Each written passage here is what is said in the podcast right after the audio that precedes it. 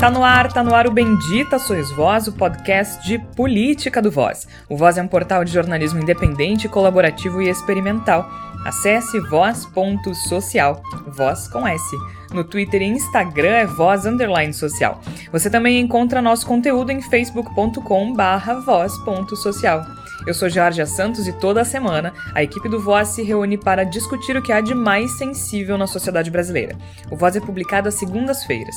No último episódio falamos sobre Nossa, violência contra a mulher. Filmes que até então pode ser uma coisa bonitinha e tudo mais, e os filmes passam a virar um controle, né? Então assim o cara começa a controlar, o discurso é de preocupação, mas na verdade ele começa a rastrear onde é que a pessoa tá. Quando cobra tem tons de desconfiança, tem acusação. Você pode ouvir os episódios anteriores do Bendita Sois Voz no nosso site, voz.social, ou em outras plataformas de áudio, como Spotify, iTunes, Castbox e tá Sound. quebrado, gasta 90% da receita toda com salário e é obrigado a dar aumento de salário. O funcionalismo teve aumento de 50% acima da No episódio de hoje vamos falar sobre Parasita e Parasitas. Sim, o filme vencedor do Oscar é pauta, mas somente porque o ministro Paulo Guedes resolveu introduzir o termo na política nacional. Bom, reintroduzir o termo na política nacional. Durante palestra na Fundação Getúlio Vargas, no Rio de Janeiro, ele defendeu a necessidade de uma reforma administrativa para resolver a situação de estados que gastam mais do que arrecadam. Mas ao criticar os reajustes automáticos de salários de funcionários públicos, ele errou a mão e comparou esses servidores a parasitas. Tem aposentadoria generosa, tem tudo. O, o, o hospedeiro está morrendo, o cara virou um parasita, o dinheiro não chega no povo e ele quer aumento automático. Não dá mais, a população Depois de gerar uma repercussão negativa, nossa, por que será? O ministro da Economia do governo de Jair Bolsonaro lamentou ter tido a fala tirada de contexto. Segundo nota divulgada na sexta-feira, dia 7, ele se referiu a situações específicas de estados e municípios que têm despesas comprometidas.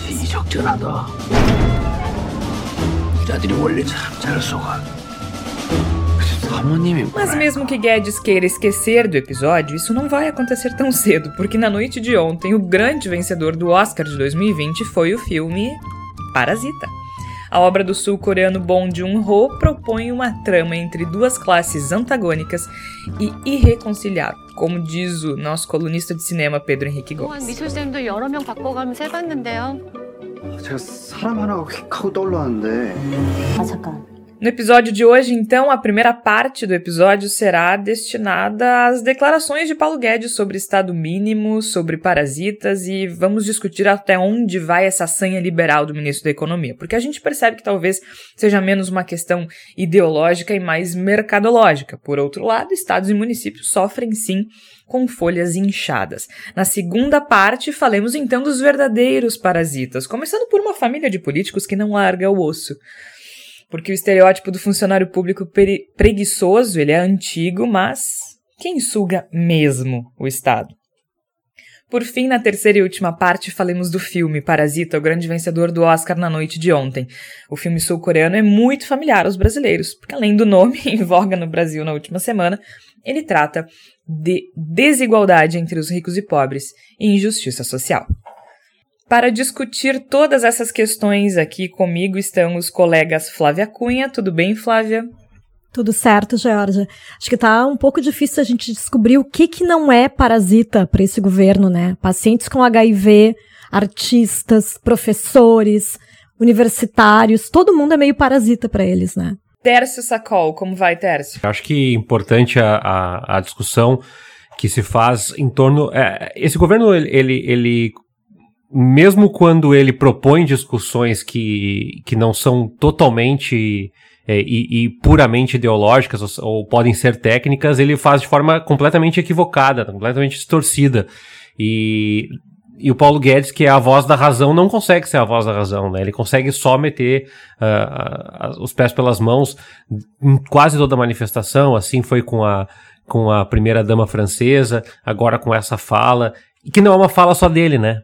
Que é uma fala de outros tantos presidentes da República e uh, autoridades públicas no Brasil ao longo da história, que na realidade é, mascaram a real discussão do problema, só aumentam o conflito e, e não propõem uma resolução um pouco mais, é, mais consciente do que realmente deve ser colocado. Isso é interessante porque a gente sempre parte do princípio, parte dos equívocos do governo Bolsonaro e, e, esse foi um equívoco bastante grande do, do, ministro Paulo Guedes. Por outro lado, é uma discussão que precisa ser feita, especialmente quando se, se fala em estados e municípios aqui no Brasil. Uh, porque logo, logo depois, agora eu estava vendo hoje pela manhã, a gente está gravando hoje na segunda, uh, na segunda-feira, dia 10 de fevereiro, a colunista do Estadão, Vera Magalhães, uh, publicou uma, um texto dizendo que o Paulo Guedes enviou por WhatsApp a jornalistas, amigos e familiares um conjunto de mensagens em que ele se desculpa pela frase em que ele compara servidores públicos a parasitas e diz que ela foi tirada de contexto. É, de novo, né? Eu adoro. É, tudo sempre é tirado de contexto. Eu queria saber em qual contexto, de novo, né? faz sentido. Mas ele tenta explicar aqui, então a gente vai tentar entender o que, que ele quis dizer. Ele disse o seguinte: nas mensagens que ele enviou para várias pessoas, inclusive para a jornalista Vera Magalhães, que publicou a coluna no Estadão hoje pela manhã, ele diz o seguinte: abre aspas. Tiram do contexto. Falei de estados e municípios em casos extremos, quando toda a receita vai para salários e nada para saúde e educação. Fecha aspas. A outra coisa que ele diz: Abre aspas. Se o Estado existe para si próprio, então é como um parasita, o Estado perdulário, maior que o hospedeiro, a sociedade.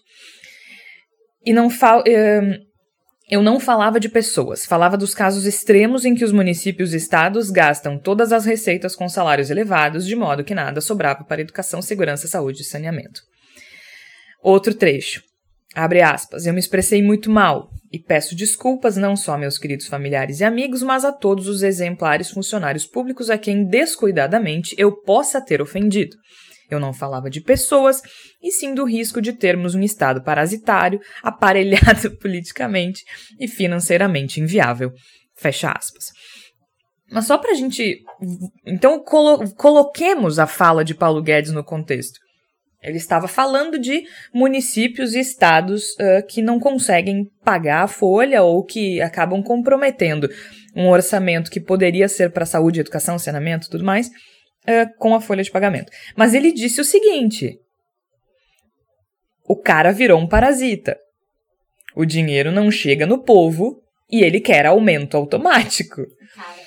Se o cara não é uma pessoa, Aí eu começo a ficar com uma certa dificuldade Ai, de entender. O pior para mim, Georgia, quando tu fala e diz assim, errei, me arrependo, tchau, desculpa, fui e não volto mais, tranquilo. Agora, quando o, a emenda é, é, pior que o soneto, que tu diz assim, veja bem, tirado do contexto, é. não foi o que eu quis dizer, a quem porventura se sentiu ofendido, não, é, falou, falou, falou pouco, mas falou ofendeu, merda. Né? Tudo isso. É, e, e, de novo, parece que eu sou uma voz que só vou falar. Não, eu acho que o ponto da discussão dele é um ponto que vale uma referência uh, do ponto de vista que sim, há um inchaço de folhas salariais, há categorias, especialmente categorias que são altamente bem remuneradas em estados e na União, que são, de certa forma, corresponsáveis pela crise onde a gente está passando, e vou citar aqui especialmente o judiciário e os legislativos,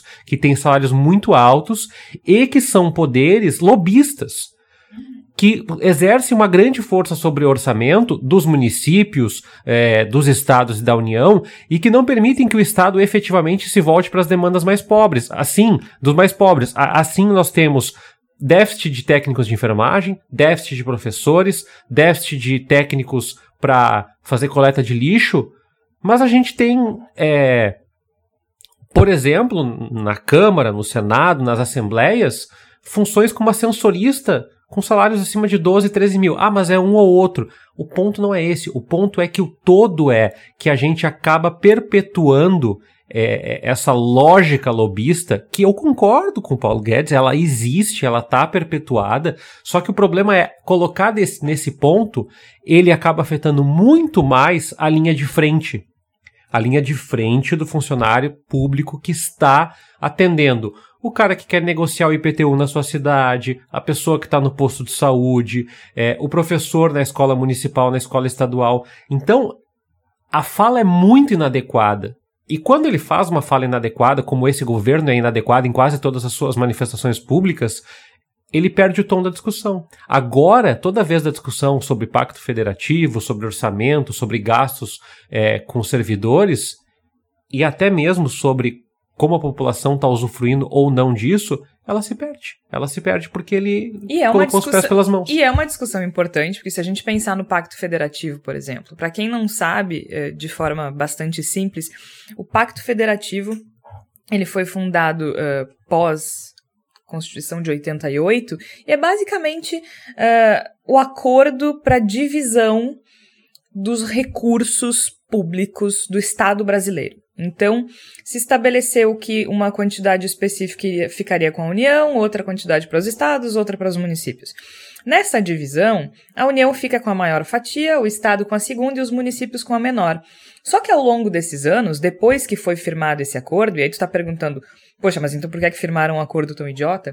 Acontece que ao longo destes anos, os municípios passaram a ter encargos que não tinham quando da divisão uh, do Pacto Federativo lá atrás. Então, os municípios têm cada vez mais atribuições e obrigações, com a mesma fatia, que é ínfima, uh, da divisão desses recursos. E aí, claro, os municípios. Aqui no Rio Grande do Sul tem um problema gravíssimo, acho que faz uns dois anos a, a, a FAMURS, que é a Federação dos, dos Municípios do Estado do Rio Grande do Sul, divulgou um levantamento que a maioria dos municípios fecharia o ano uh, no vermelho, né? Então, realmente, quando a gente pensa, quando ele fala que se referia, por exemplo, a estados e municípios, há um problema. Nós estamos gravando de Porto Alegre, no Rio Grande do Sul. Uh, há quanto a gente o atraso do salário dos servidores do executivo é, é, tão comum que a gente já nem mais estranha, não, né? Um mês, dois meses de atraso porque não consegue pagar. E entre pensões e salários são mais de 80%. Significa que o Estado não tem capacidade nenhuma de investimento de novo, as distorções, a gente acaba colocando todo mundo no balaio e diz assim, o funcionalismo público. É. Desculpa, a professora de geografia da escola estadual que ganha R$ 1.700 não é fun tão funcionária pública quanto o juiz que ganha 5.000 reais de auxílio paletó e moradia. Que é um, e, e aí eu acho que a gente precisa começar a falar, porque qual é o principal erro do Guedes, além da estupidez de chamar de parasita, né? É, da... Vamos falar a verdade, ele chamar servidor público de parasita é só mais uma grosseria dele, porque eu acho muito interessante que as pessoas olhem para ele como uma pessoa equilibrada desse governo, sendo que ele é provavelmente um dos mais grosseiros. Mas isso é outro assunto, talvez para um episódio inteiro, as grosserias dos ministros do governo Bolsonaro, especialmente do Paulo Guedes, que ele, ele, ele tem certeza que ele é superior a todos os outros seres humanos do universo. Né? Isso fica claro no, na expressão facial dele, é uma coisa fora do normal, mas isso não é problema nosso. Quer dizer, é, né? Mas para um outro episódio. A questão é que, quando ele coloca a discussão dessa forma, como disse o Tércio, a gente perde é, discussões importantes e mais do que isso. Ele só reforça um estereótipo, né, Flávio? Ele reforça o estereótipo do funcionário vagabundo, do funcionário preguiçoso, um, que é uma distorção absurda, porque se ele diz que está falando do sistema e não da pessoa. É, é todas as generalizações são burras, né? Quando dizer que todo funcionário público é vagabundo, por exemplo, ou que todo funcionário público ganha muito bem, né? Que é, isso, é essa a impressão que dá, né? O que o Tércio fala ali, não dá para se comparar uma professora com um juiz, né? Uh, eu pesquisei isso, um, um, estudo que foi divulgado pelo Instituto de Pesquisa Econômica Aplicada, o IPE, que é o Atlas do Estado Brasileiro, se referindo à questão da três décadas de evolução do funcionalismo público no Brasil. Só para trazer alguns dados aqui para a gente para discussão, né? Uh, que a questão é interessante quando o Guedes fala sobre os municípios, né? Uh, 60% dos vínculos do setor público são de servidores municipais. Ok. Mas, oh, em comparação entre os três poderes, o judiciário tem salários cinco vezes maiores do que o executivo, na média.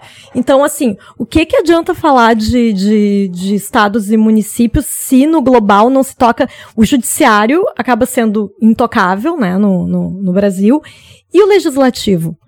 A reforma administrativa que o Guedes propõe vai ser votada pelos deputados, que vai se falar, vai se falar muito mal ainda de funcionário público, mas eles são intocáveis também, né? Os deputados que trabalham, né? Tem sessões seis vezes por semana, tem uma série de benefícios. Ninguém vai falar sobre isso. Aí, aí não vai ter uma reforma em relação a isso, né? É, eu acho que essa seletividade é muito complicada. Isso É interessante, só, desculpa te interromper, Flávia, porque eu quero fazer uma pergunta pro Tércio.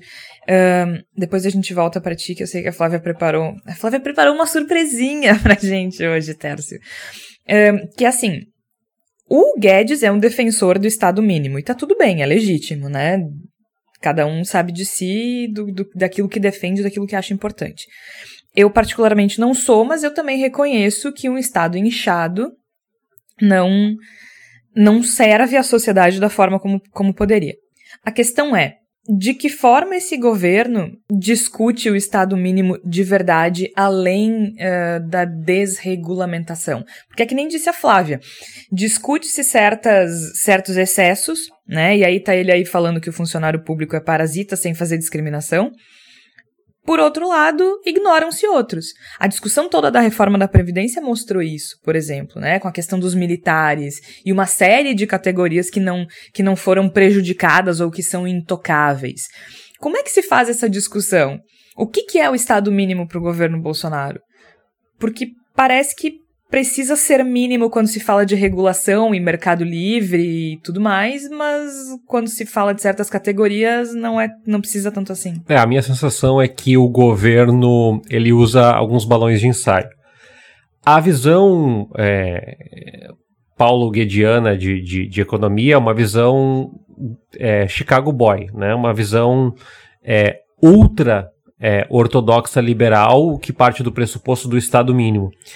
E, e, e aí é o meu, a, a minha interpretação da realidade é a seguinte: o debate é importante. Nós temos que saber não o tamanho do Estado. Num país pobre e desigual, o tamanho do Estado é, na minha concepção, tem muito a ver com as demandas da população por intervenção nas suas políticas públicas.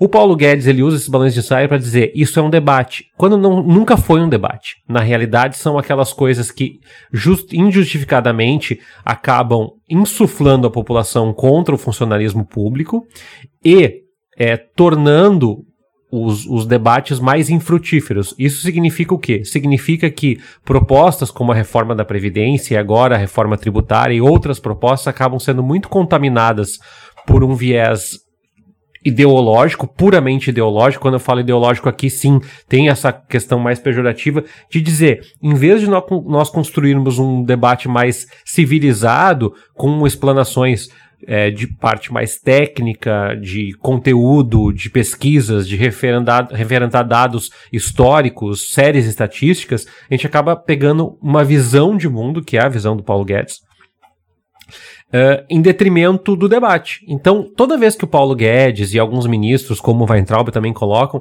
eles, tra eles trazem consigo a percepção não do debate.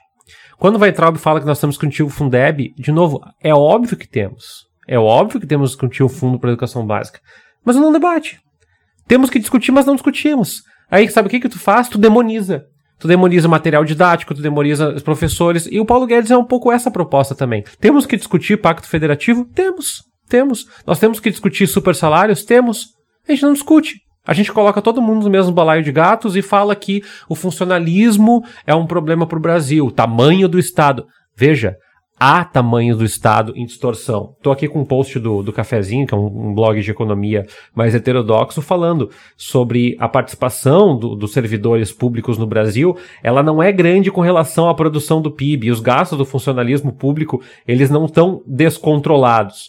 A grande questão é a distorção. A participação do emprego público no total de empregos do país em 2015 foi de 12%. Nos Estados Unidos é de 15%. Ah, mas nos Estados Unidos é ultraliberal. A questão toda é a distorção dos salários.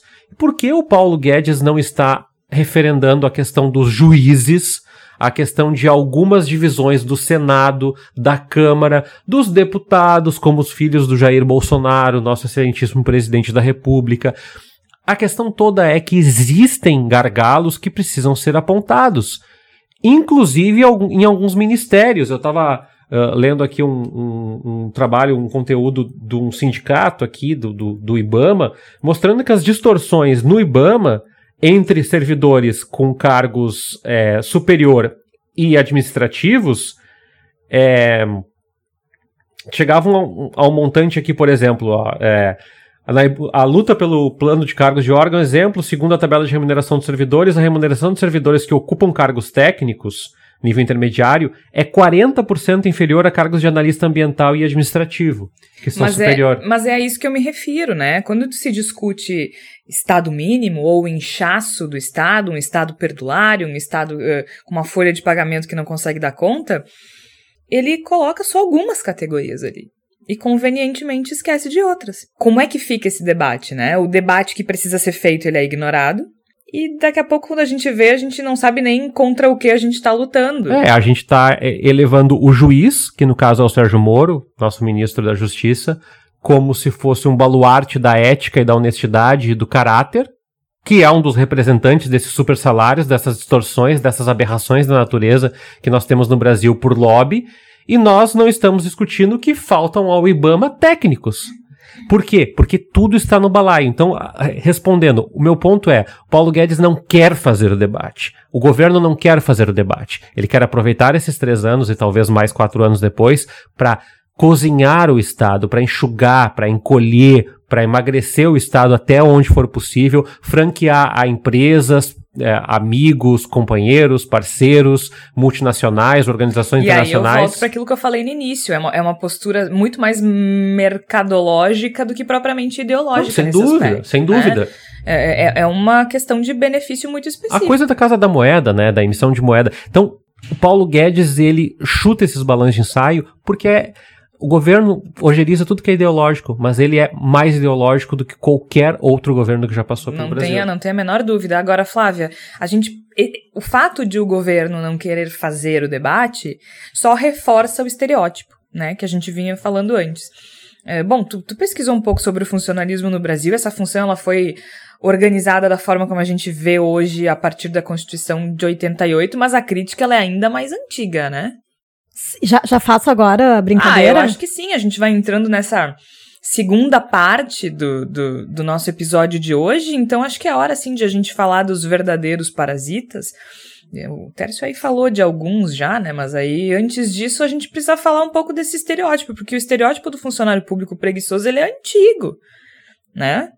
Sim, então, eu pesquisei, estava pesquisando sobre essa questão do histórico do funcionalismo público e cheguei numa pesquisa muito interessante. E aí eu cheguei na seguinte frase: Tércio, me ouve. Servidores públicos são devoradores de orçamento. Em que país isso foi dito e em que época? Ah, não sei. Brasil? Não. Repete, repete a frase. Os servidores públicos são devoradores de orçamento. Para a gente pensar que se isso é uma discussão moderna ou antiga.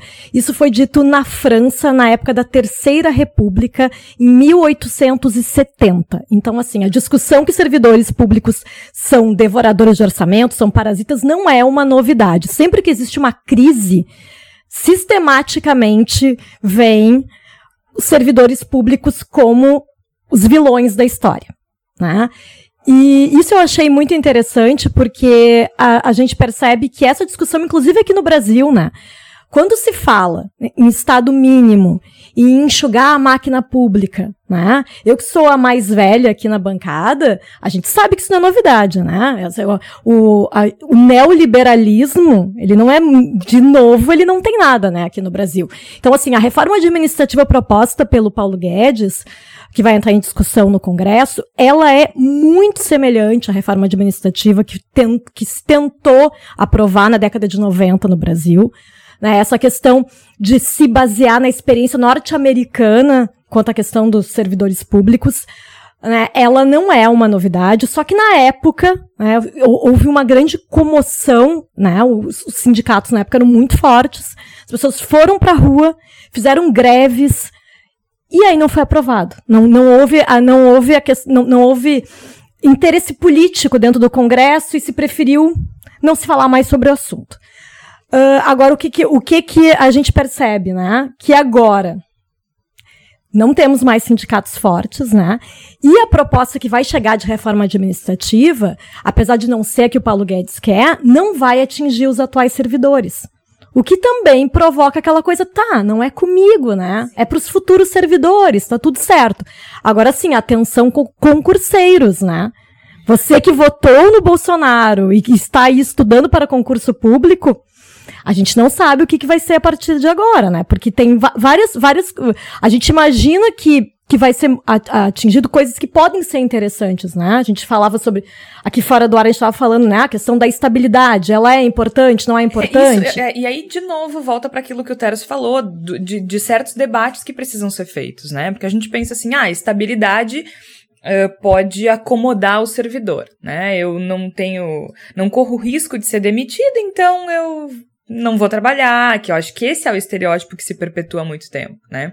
Por outro lado, se o servidor não tem estabilidade, ele fica sujeito ao assédio moral uh, dos governos, porque aí tem uma questão básica: o servidor é servidor do Estado. Né, o concursado que tem estabilidade, ele é um servidor do Estado, não do governo. Troca governo, ele fica sujeito ao assédio moral, né? Então, ah, se tu não fizer tal coisa, eu vou te demitir. Se tu não for uh, leal, eu vou te demitir. Se tu não fizer campanha para mim, eu vou te demitir. Isso pode acontecer.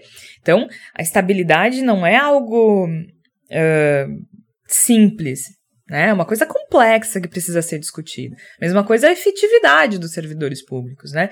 Como é que se afere isso? Até porque quando a gente fala de servidor, a gente fala de médico, de professor, de geógrafo, de historiador, de assessor de imprensa, a gente fala de absolutamente todas as profissões. Eu vi até uma das categorias que se manifestou uh, contra as declarações do Paulo Guedes foi a de diplomatas. Né? Então, uh, tem uma, uma discussão muito complexa, porque, enfim, envolve centenas de categorias, pessoas, salários, tipos de serviço diferentes, né? Uh, cientistas.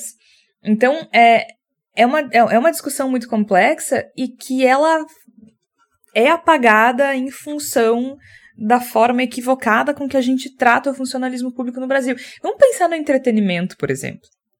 O servidor público, o funcionário público é aquele cara da repartição que vai lá, cumpre horário e não faz nada. Eu acho que o único caso de, de, de, de servidor público uh, correto e que trabalha é o, é o Lineu da grande família. E ainda assim ele é ironizado pelos colegas, né? O, Mendonça, que é o chefe dele na repartição da, da, da grande família, que é maravilhoso, personagem maravilhoso. Fica zoando com a cara do Lineuzinho, porque o Lineuzinho quer trabalhar e fazer tudo certinho, né? Então, isso tá na nossa cultura. E a gente tá aqui falando do governo Bolsonaro, mas o Lula já, já criticou servidores.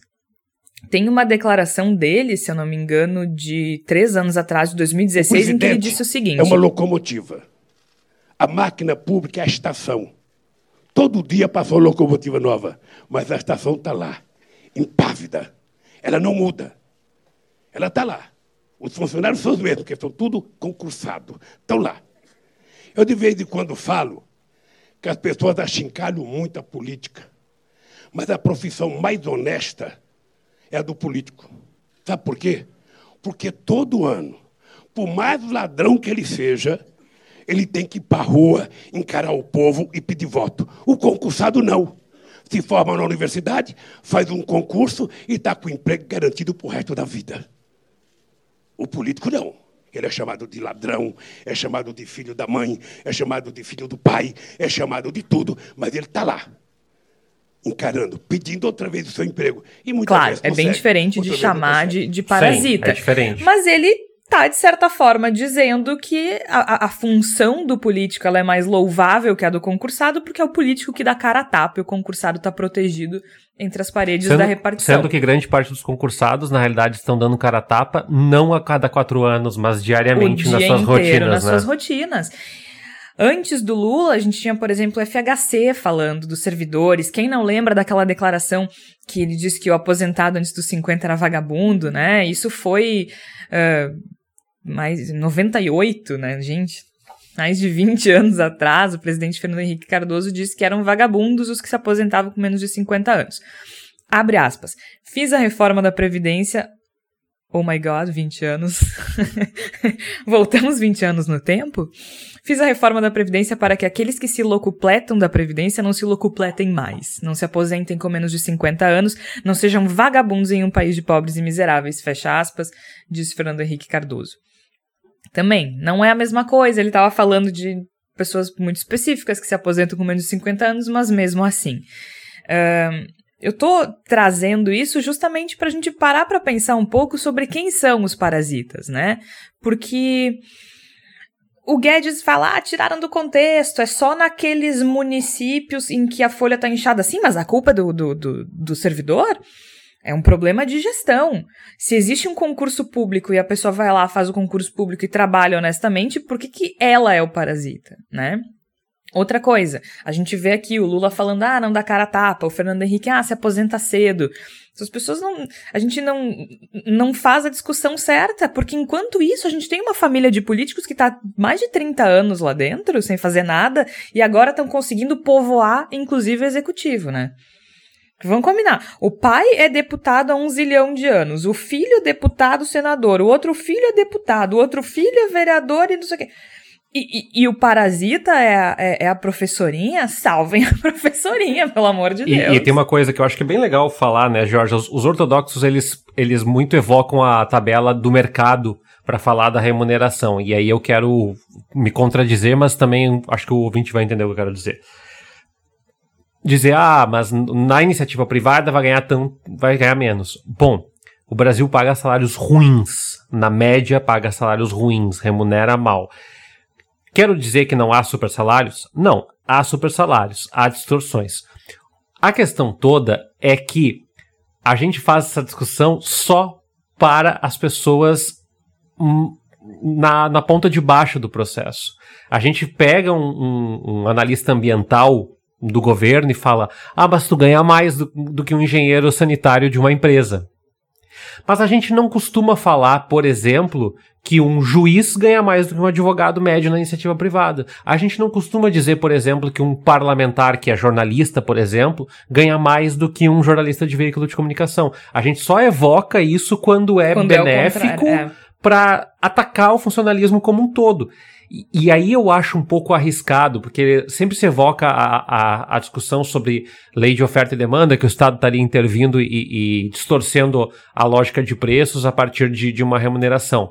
De novo, o ponto que a gente quer colocar aqui é que se, ataca as, se atacam as causas uh, erradas.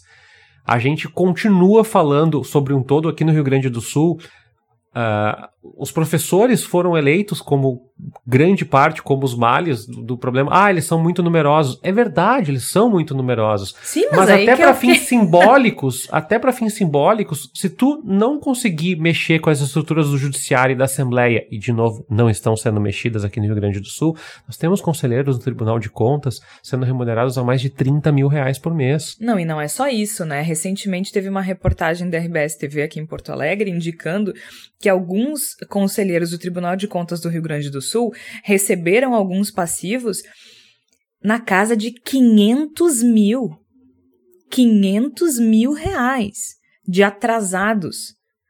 Vocês têm noção do que é isso? Numa tacada só? O professor que ganha 2 mil reais está recebendo parcelado e o, o, o, conselheiro do Tribunal de Contas recebendo quase 500 mil reais de uma vez? E aí a pergunta, Jorge, é: ah, o Estado está inchado. Será que o Estado está. Será que a solução para o Estado inchado é desnutrir ele a todos? Ou será que a solução para o Estado inchado é dizer assim, meu amigo, quem sabe a gente para de te dar TOD e começa a dividir esse TOD mais entre as áreas que mais precisam? Porque a discussão é essa. É isso. A gente está a... falando mal de. Pro... mal, né? Entre aspas, a, a, questão toda. O governador ataca professores de certa forma, diz que eles não são. Uh, uh, não estão colaborando. Mas faltam professores de geografia, física em todas as escolas que tu vai visitar em Porto Alegre. Então, de novo, será que o professor que vai no supermercado aqui e não tem dinheiro para comprar as coisas realmente não deveria ser sensibilizado a partir da lógica de entender que, sim, é, é uma crise mais estrutural, cortar salário de secretário e de deputado não vai resolver, mas que nós precisamos atacar essas estruturas de lobby que estão perpetuadas na história do Estado brasileiro desde a República Velha? É isso. Qual é a discussão que tem que ser feita? Porque ninguém está dizendo que o Estado não tem dificuldades em pagar folha, especialmente quem mora aqui no Rio Grande do Sul. Eu não sei se os nossos ouvintes de fora daqui acompanham a situação. Mas há anos, os governadores parcelam os salários do funcionalismo público do Estado do Rio Grande do Sul. E a maior parte dessa folha é formada por professores. Mas esses professores também formam a camada que recebe os menores salários, né? Um professor uh, concursado para 20 horas no Rio Grande do Sul recebe, em média, R$ 1.200, 1.400 reais, dependendo de alguns acréscimos. Eu sei disso porque a minha mãe é uma delas. E é fora do. do é, é muito pouco, né? E essas pessoas recebem com atraso, recebem parcelado. Então, será que o problema é a quantidade de servidores ou é de que forma esses recursos são alocados e para quem? Porque se tu tem a maior parte da folha com professores e a maioria desses professores recebe um salário miserável, e na outra ponta tu tem um conselheiro do Tribunal de Contas, que teoricamente é quem deve fiscalizar essas questões, recebendo numa tacada só 500 mil reais, tem algo muito errado. Tem algo muito errado quando os servidores do legislativo e do judiciário não recebem o salário parcelado, não dividem esse problema. Tem algo muito errado quando a gente não extingue certas estruturas, como, como o tribunal militar, por exemplo. Né? Um, então, acho que tem uma série de discussões que precisam ser feitas, sim. Alguma coisa está desencaixada, porque as pessoas os governadores não conseguem pagar os salários. O Rio de Janeiro é um outro exemplo, caótico em termos de finanças públicas e tudo mais. Alguns municípios não, não conseguem fechar as contas. Mas que discussão é essa que a gente está fazendo? E assim, eu acho que esse estereótipo do servidor vagabundo é muito responsável pela forma como a gente discute isso. Porque aqui, vocês vão lembrar, aqui no Rio Grande do Sul, quando os professores entraram em greve, de novo, uma greve mais do que justa, porque afinal de contas eles não recebem os salários, quando recebem, recebem parcelados e alguns deles têm dificuldade para comprar comida, gente. Quando eles entraram em greve, a maior parte da população se voltou contra os professores. Se voltou contra os professores. Tem algo muito errado na forma como a gente aborda essa questão. E eu acho que está diretamente ligada a esse estereótipo que se perpetua há centenas de anos, sei lá. Bom, a Flávia, né? Qual, qual era a data da, da, da frase? 1870. 1870 na, na, na França. França. É porque a França também é um país que enfrenta essa discussão há alguns anos, né? Quer dizer, desde 1870, na verdade. mas é, é disso, de, de, dizer que tem um excesso de funcionários públicos, né? De tentar ver, de tentar resolver a crise uh, financeira uh, do país com essa questão de corte de gastos com o funcionalismo, né? Uh, mas estava falando ali sobre essa questão aí de, de críticas aos funcionários públicos e vocês não acham muito curioso que esse governo ele é, né? Dois militares da reserva no poder, militar, funcionário público, e aí tem um ministro falando muito mal de funcionário público é, é, muito incoerente, né? E teve aquela questão também de usar militares da reserva. Incoerente falar de parasita, especificamente, é. né? É, sim, exato. É incoerente de dizer que funcionários públicos são parasitas, então tá. Então o presidente é o que exatamente? Foi militar, foi pra reserva, depois foi, virou deputado se, for, se fôssemos avaliar produtividade desse deputado no Congresso, né? Sabemos que a produtividade de Bolsonaro não era boa no Congresso, né?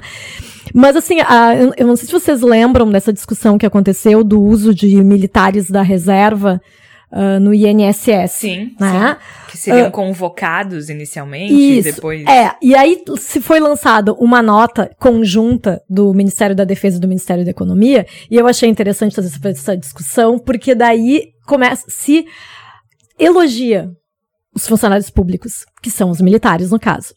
Uh, por que está sendo usada essa mão de obra? Por que, que seria usada essa mão de obra no INSS? Aí eles estavam dizendo assim: o uso dessa mão de obra experimentada e vocacionada para o serviço público. Opa, mas aí é importante ser vocacionado para o serviço público. Então, assim, os militares parece que são intocáveis mesmo nesse governo, né? Mesmo pro Paulo Guedes. É, parece mesmo... que tem uma categoria de, de, de, de servidor que é servidor público e outra que é uma benção divina na sociedade, assim.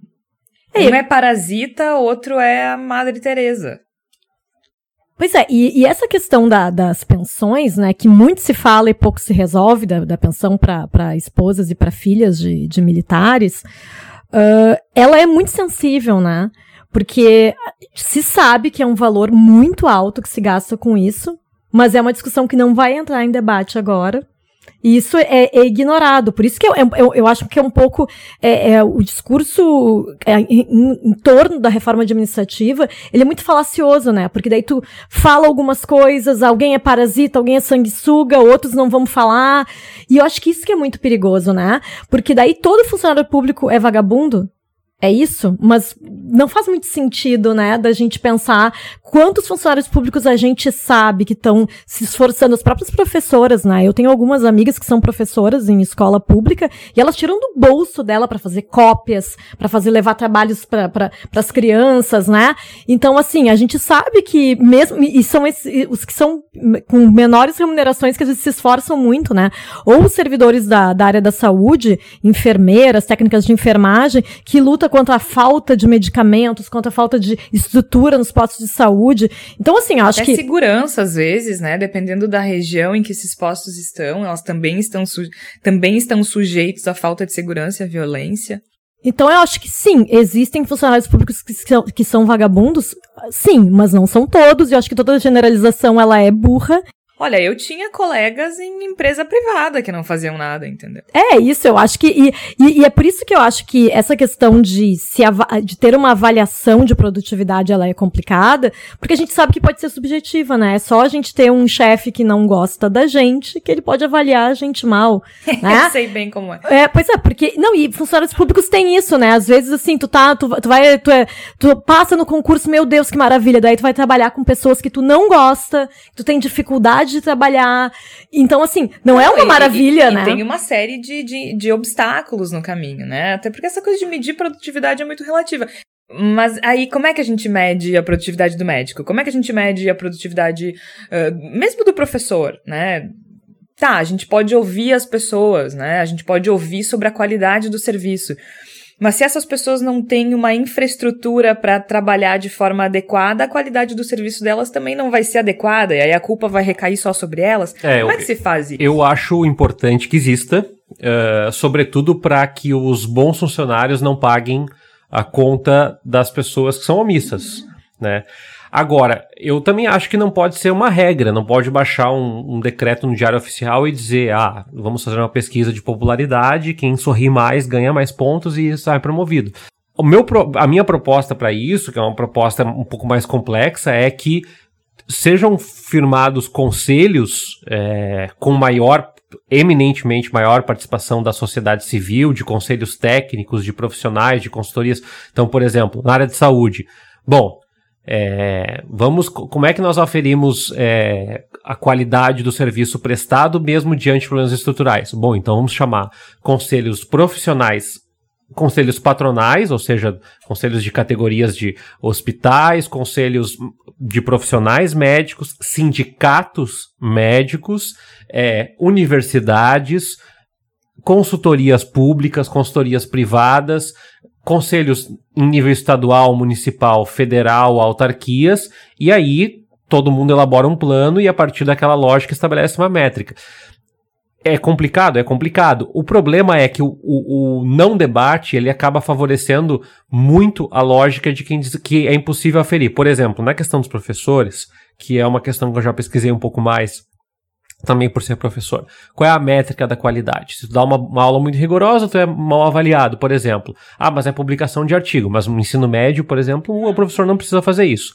Então, o que que tu pode aferir? Tu pode aferir, entre outras coisas, é, além de provas, além de exames que são muito subjetivos, Nível de presença dos alunos em sala de aula, engajamento. Ah, mas não é conta só o professor. Não, mas aí tu tem outros elementos além desse. Tu olha provas, tu olha engajamento, tu olha dedicação, tu olha é, presença em projetos interdisciplinares, na escola, tu olha dentro do contexto, por exemplo, da formação em história do aluno, que tipo de formação ele tem como progressão, ou seja, se tu dá aula no primeiro ano, como é que o professor do segundo ano está recebendo o aluno do primeiro e o do terceiro, do segundo. É complicado? É complicado. O problema é que não fazer parece mais complicado, porque nós acabamos deixando à mercê, e aí deixando os, os funcionários que são omissos, como aquelas denúncias que volta e meia aparecem no, nos telejornais brasileiros, de médicos que batem o ponto e vão embora. E aí o problema é o seguinte, nós temos muitos médicos no interior, muitos médicos que estão trabalhando muito mais do que a sua carga horária, né? E então aí, aí a gente acaba colocando assim, ah, um salário de 10 mil é um pouco astronômico para um médico. Para um médico que não faz nada, ele é astronômico mesmo, né? Agora, para uma pessoa que atende casos de baixa, média e alta complexidade no mesmo dia em um posto de saúde que talvez seja a única estrutura de uma cidade de microporte no interior, às vezes 10 mil pode até ser um, um, um valor irrisório dentro da, das perspectivas e sabe qual é o problema, eu acho, nessa discussão, não só sobre servidor público, mas na forma como a gente aborda essas questões no Brasil, é que a gente ignora.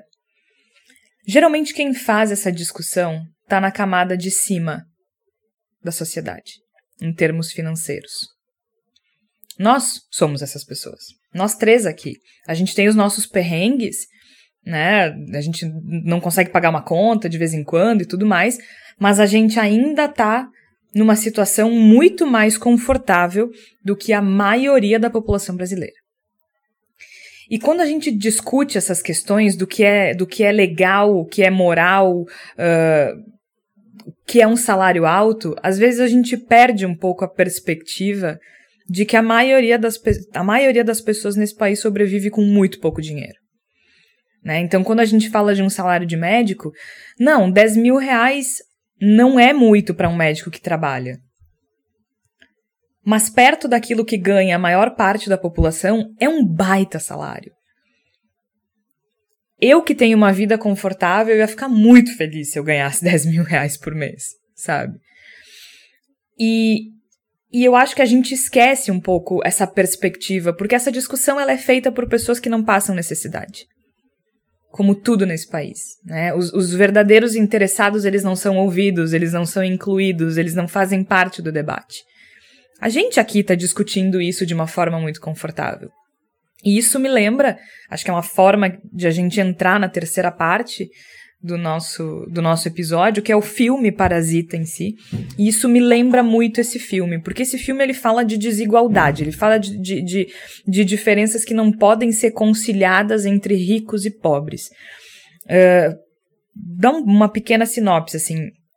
No Parasita, o, o, o Kim, que é o, em tese, o, não o protagonista, porque a família dele é a protagonista do filme, mas Uh, o Kim e a família articulam modos de conseguir penetrar no universo das pessoas ricas, é, especificamente a família Park, cujo patriarca é um famoso arquiteto cheio de posses e poderes e vive numa mansão e tudo mais. Eles, por outro lado, moram num porão apertado.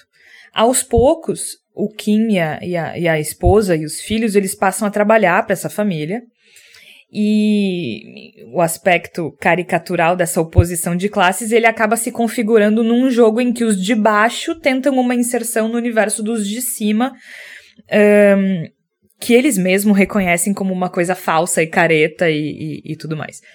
Bom, mas antes de, eu seguir adiante, vamos ouvir o Pedro Henrique Gomes, que é o nosso colunista de cinema aqui no Voz, e ele vai falar um pouquinho mais de Parasita pra gente.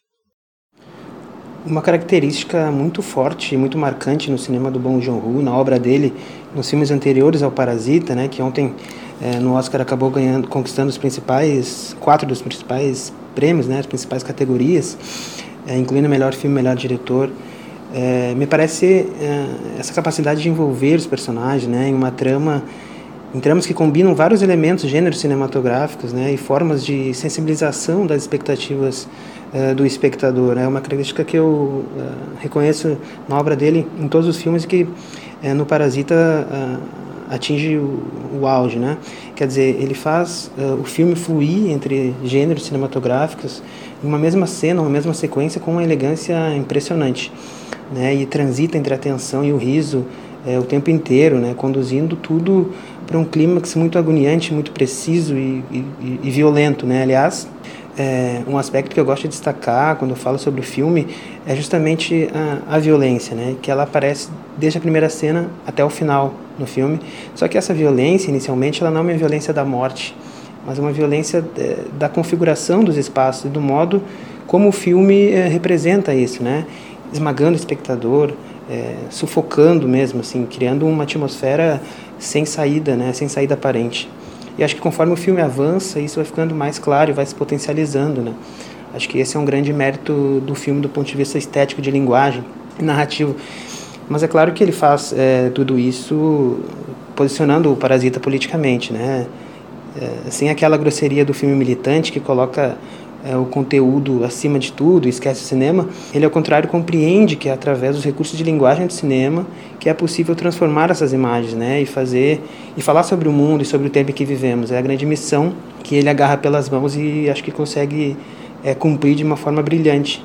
Acho que ele faz isso de forma irrepreensível no filme. Por isso eu acho absolutamente justa, né, a premiação ontem do, do Parasita. Muito obrigada ao Pedro Henrique Gomes, que explicou um pouco melhor sobre como funciona a dinâmica do parasita, mas por que, que eu lembrei do parasita e eu fiz aquele gancho lá atrás com o fato de a gente fazer os debates sem incluir as pessoas que são diretamente afetadas? Porque a gente acaba perdendo um pouco a perspectiva das coisas. E aí eu lembrei de um texto que eu fiz há alguns anos, 2000, fevereiro de 2018, uh, eh, que se chama Entre o Bolsa Família e uma Louis Vuitton. A gente falou antes, por exemplo, do, do auxílio moradia. Vocês querem coisa mais absurda? Como é que a gente discute parasita, estado inchado e não discute auxílio moradia para quem ganha quase 30 mil reais por mês? Ou mais, né? Isso é imoral, gente. Isso é fora do, do, do, do. Isso é inadmissível. E por que, que eu tô citando isso? Porque há muitos anos a gente escuta, por exemplo, que o Bolsa Família, além de, de, do estereótipo do servidor público preguiçoso, mesmo aquele que ganha mil, dois mil reais por mês, a gente escuta que uh, uh, gritos aí de quem é contra o Bolsa Família, né? Esse programa criminoso que ajuda os miseráveis a saírem da pobreza extrema. E aí, nesse texto que eu fiz, tem várias, vários exemplos que eu tirei das redes sociais, onde já se viu dar dinheiro a alguém sem que mereça, as pessoas recebem esse dinheiro para não ter que trabalhar. O povo tá sustentando vagabundo. Não dá para dar o peixe, tem que ensinar a pescar. Percebam que a retórica é a mesma da, de, de, quando a gente fala do, do, dos parasitas, né? Dos servidores públicos parasitas. E esses são apenas alguns argumentos que estão aí em todas as redes sociais para quem quiser ver, né? Face, Twitter, até no Instagram. E eu não vou entrar aqui no mérito dos programas de mobilidade social, que eu particularmente acredito no potencial deles, mas não é por isso que eu tô falando. A questão é, é, é sobre valor, né? A gente fala, por exemplo, no Bolsa Família, em 2018, o maior benefício possível de receber era 364 reais. Tá? 364 reais. Então, uma família com baixo nível de renda, cinco crianças, dois adolescentes vinculados ao benefício recebe 364 reais. Esses dados estão defasados, tá? Porque é do texto de 2018. E isso é uma ofensa para as pessoas. Isso agride as pessoas. Isso, isso, isso, é coisa de vagabundo. Isso é dar dinheiro para vagabundo. Agora, quando a gente fala em, em auxílio moradia, tá cheio de gente para defender juiz ricaço. Aquele juiz que adora fazer escarcel no Twitter, o tal do Marcelo Bretas, no juiz federal do Rio de Janeiro, ele e a esposa recebendo auxílio moradia. Mas eles não moram na mesma casa? Não é auxílio moradia? Por que, que os dois precisam? Aí ele se defende dizendo que não é ilegal. E tem um levantamento da Folha, só pegando o teu gancho, Jorge, aqui mostrando que os 200 municípios de menor renda per capita do Brasil é, tiveram recuo na cobertura do Bolsa Família e no ritmo de atendimento a novas famílias muito menores. E aí isso significa, e a Folha de São Paulo está falando aqui, que é, essas regiões estão tendo um, um nível de um crescimento da pobreza maior também. Então são um milhão de famílias aguardando em janeiro desse ano, até então até o mês passado, uma resposta do Ministério para que ingressem no programa de proteção social. Enquanto isso, a pesquisa Desigualdade Mundial de 2018 mostra que quase 30% de toda a renda do Brasil está na mão de 1% da população. E a gente não pode esquecer que o Paulo Guedes, por exemplo, que está aí chamando o servidor de parasita, está nessa camada da população. Está nessa camada. Se não no 1%, nos 2, nos 3, no máximo no 5. Mas no 5 não, porque no 5 se bobear até a gente tá com, com os nossos perrengues os boletos para pagar. Porque nessa linha, se a gente pensar, uma pesquisa do IBGE uh, em 2016 mostrava que a média salarial da, da, da fatia mais baixa da população era de 747 reais. É, é muito bizarro, assim. Em termos práticos, um relatório da Oxfam indicou que cinco pessoas têm patrimônio equivalente ao da metade da população brasileira mais pobre. Ou seja, cinco pessoas têm patrimônio equivalente a 100 milhões. E essas pessoas têm Quem é grande que é influência do Quem- poder decisório sobre onde tu alocar recursos. Eu tô dando um curso de jornalismo econômico na PUC, vai ter segunda edição, então fiquem atentos. O orçamento público do, do, do, do Brasil, ele é muito fortemente influenciado por lobby. A gente já falou isso aqui várias vezes no programa, eu vou reforçar. A Dilma Rousseff fez uma medida de desonerar a folha salarial, que favoreceu, sobretudo, as indústrias brasileiras. Quem convocou as manifestações para retirada da Dilma Rousseff da presidência legítima da República? Tinha um pato amarelo que estava na frente da Fiesp, a indústria brasileira. A indústria brasileira tem um. E, de novo, aqui fala uma pessoa que defende uma política industrial consistente e relevante, como é, vários países no mundo fazem. Não, não, sou, não sou um liberal, não entendo que o mercado se autoajusta, acho que deve haver um investimento em indústria. O problema é que não leva recurso quem deve ser protagonista na geração de emprego, trabalho, desenvolvimento e pesquisa. Leva recurso quem, sobretudo, tem mais lobby para bater na porta da presidência e dos ministérios e dizer eu quero mais dinheiro. E aí a gente discute, não, a gente não discute que deveria existir mais professores na rede municipal, que deveria existir mais técnicos de enfermagem, que deveriam existir mais uh, uh, recenseadores no IBGE para fazer uma pesquisa mais completa. A gente discute que, olha, veja bem, nós temos que relativizar, porque os juízes são muito importantes da Lava Jato. E enquanto isso, os juízes ganham cerca de 30 mil reais, um auxílio moradia de cerca de 5 mil. Só o valor do benefício do auxílio moradia é maior do que o salário de 92% da população brasileira, segundo pesquisa do Instituto Nacional, no Instituto Brasileiro de Geografia e Estatística. Então, o auxílio moradia dos juízes é maior do que 92% do salário de 92% da população brasileira. Esse benefício que é um reembolso com, das despesas com moradia que começou com a mudança lá quando se mudou a capital brasileira para Brasília, né? Supondo-se que os deputados só teriam imóveis em suas cidades de origem, os deputados, e, e, e criou-se um dispositivo que suprisse os gastos com as moradias em Brasília, mas isso foi ampliado para os outros poderes, e hoje tem quase 20 mil juízes que recebem auxílio moradia. Num país em que a maioria das pessoas não tem onde morar também, né? Quando eu digo não tem onde morar, não tem casa própria. Um, então, assim, o cidadão de bem, ele se incomoda com, com com o Bolsa Família, mas não se incomoda com o auxílio moradia? E aí, por que, que eu falei da, da Bolsa Família e da Louis Vuitton lá na frente? Porque o auxílio moradia é o valor de uma bolsa modelo Speed 30 da Louis Vuitton. É, as discussões elas são feitas pela elite econômica brasileira.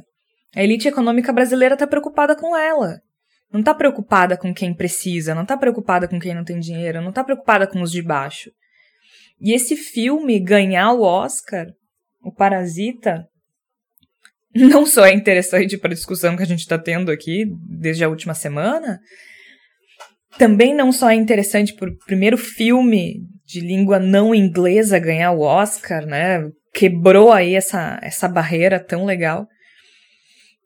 Mas porque ele mostra que os de cima e os de baixo vivem em outro mundo, em mundos completamente diferentes. E às vezes com diferenças que a gente não tem como conciliar, porque a gente simplesmente não entende.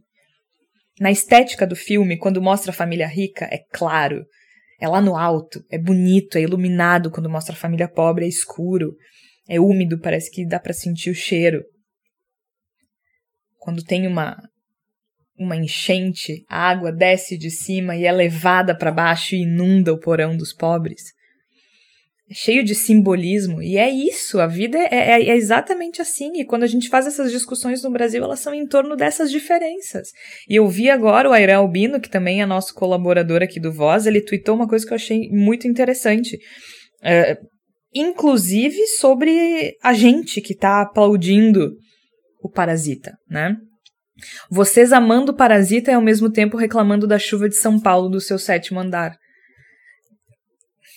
As diferenças às vezes são irreconciliáveis, porque quem discute, quem decide, tá cagando pros de baixo. É, e aí eu retorno ao tópico que abriu o programa para dar um encaminhamento, Jorge. É, eu acho que a discussão sobre o papel que o Estado deve ter e o tamanho que o orçamento da União tem hoje, ela, ele é importante. Agora, se os ortodoxos, como Paulo Guedes, se, se, orgulham tanto de tomar decisões com premissas, com bases em modelos é, matemáticos, modelos no, meramente numéricos, devem o fazer olhando também para o fato de que não há um crescimento é, exponencial de, de, de número de funcionários públicos que dê conta das reais demandas da população. E que se há vícios e há idiosincrasias no processo de contratação, gestão pública, que há autarquias que foram criadas no passado que não servem mais, ótimo, a gente tem que discutir isso. A gente tem que discutir isso. Se eventualmente um estado olha para a sua companhia de gás, como no Rio Grande do Sul, e diz: nós não precisamos mais disso, realmente, não vamos mais incorrer no erro de programar uma autarquia que vai durar 30, 40, 50 anos e depois o estado vai ter que arcar com ela ad eternum. Porém, a gente não pode usar isso como justificativa para dizer: tá vendo? Não dá para contratar. Olha o que aconteceu aqui. Porque professores nós vamos continuar precisando também ad eterno. Ad eterno. Chegou o momento da palavra da salvação. A palavra da salvação, é claro, começamos com o filme Parasita. Não poderia ser diferente. Aproveitem agora. Ele continua nos cinemas, porque foi um sucesso de público no Brasil e no mundo, e com certeza agora que é o vencedor do Oscar de melhor filme, melhor direção, melhor roteiro original. E mais um que eu esqueci agora. Ah, e melhor filme, é, filme internacional agora, mudou o nome da categoria. Que, aliás, achei muito legal, né? Eles mudaram, não é mais filme estrangeiro, é filme internacional. Uh, porque eles entendem que a palavra estrangeiro dá uma sensação de estranhamento, de diferente, de, de afastamento. E aí eles alteraram a, a nomenclatura da categoria para filme internacional o que também é uma mudança bem positiva. Então, melhor filme, melhor direção, melhor filme internacional e melhor roteiro. O Parasita ainda nos cinemas, então aproveitem. Que também a gente tem que ir pro cinema, não só ficar na frente da Netflix. A Netflix, aliás, não ganhou absolutamente nada ontem, foi um fracasso. Mas a Flávia separou outras coisas, né, Flávia? Não, eu gostaria de comentar aqui que é interessante, porque muitos escritores famosos foram funcionários públicos, né? Então, assim, é uma, é uma discussão interessante a gente ter, porque naquela época eles não eram considerados vagabundos, né? Ninguém falava que o Carlos Drummond de Andrade era vagabundo por ser poeta, um escritor reconhecido e também ser funcionário público. Por exemplo, para dar o exemplo de um, de um dos escritores mais famosos do Brasil e que também era funcionário público. É, então, assim, inclusive disse que ele era muito produtivo, né, como funcionário público. Todo mundo elogiava a produtividade do Carlos Drummond de Andrade, apesar de nos poemas dele que eu pesquisei, não achei nenhum que defendesse a categoria. Ele só reclama de ser funcionário público. Eu acho que se fosse, se fosse para, se fosse como um critério hoje, né? Tipo assim, ah, tá, tá queimando o filme da categoria, né? Mas eu separei um poema do Ferreira Goulart, que não foi funcionário público, mas ele tem, é um poema muito interessante. Eu vou ler só um pedacinho dele, na verdade. Assim, é, o nome do poema é Não Há Vagas. Vocês podem dar um Google aí, pesquisar inteiro, porque ele é um pouco longo. Mas ele tem uma parte que ele fala assim: o funcionário público não cabe no poema com seu salário de fome e sua vida fechada em arquivos. Como não cabe no poema o operário que esmerira seu dia de aço e carvão nas oficinas escuras. Porque o poema, senhores, está fechado. Não há vagas. Muito bem. Muito obrigada, Flávia Cunha, ao Tércio Sacol. A gente vai ficando por aqui. Fiquem atentos, porque amanhã tem estreia de podcast aqui no Voz. Aliás, a gente vai estrear o podcast do Sarau do Futebol, Bola na Rede, o Sarau do Futebol. Para quem gosta de futebol, para quem gosta de música, para quem gosta de literatura. Vai ser um podcast recorrente por aqui com o Kleber Grabowska. Nesta edição, o Kleber Grabowska, Júnior Maicá, Richard Serraria, Beto Xavier e esta que vos fala. É isso então, a gente vai ficando por aqui. A gente volta na próxima semana. Até lá!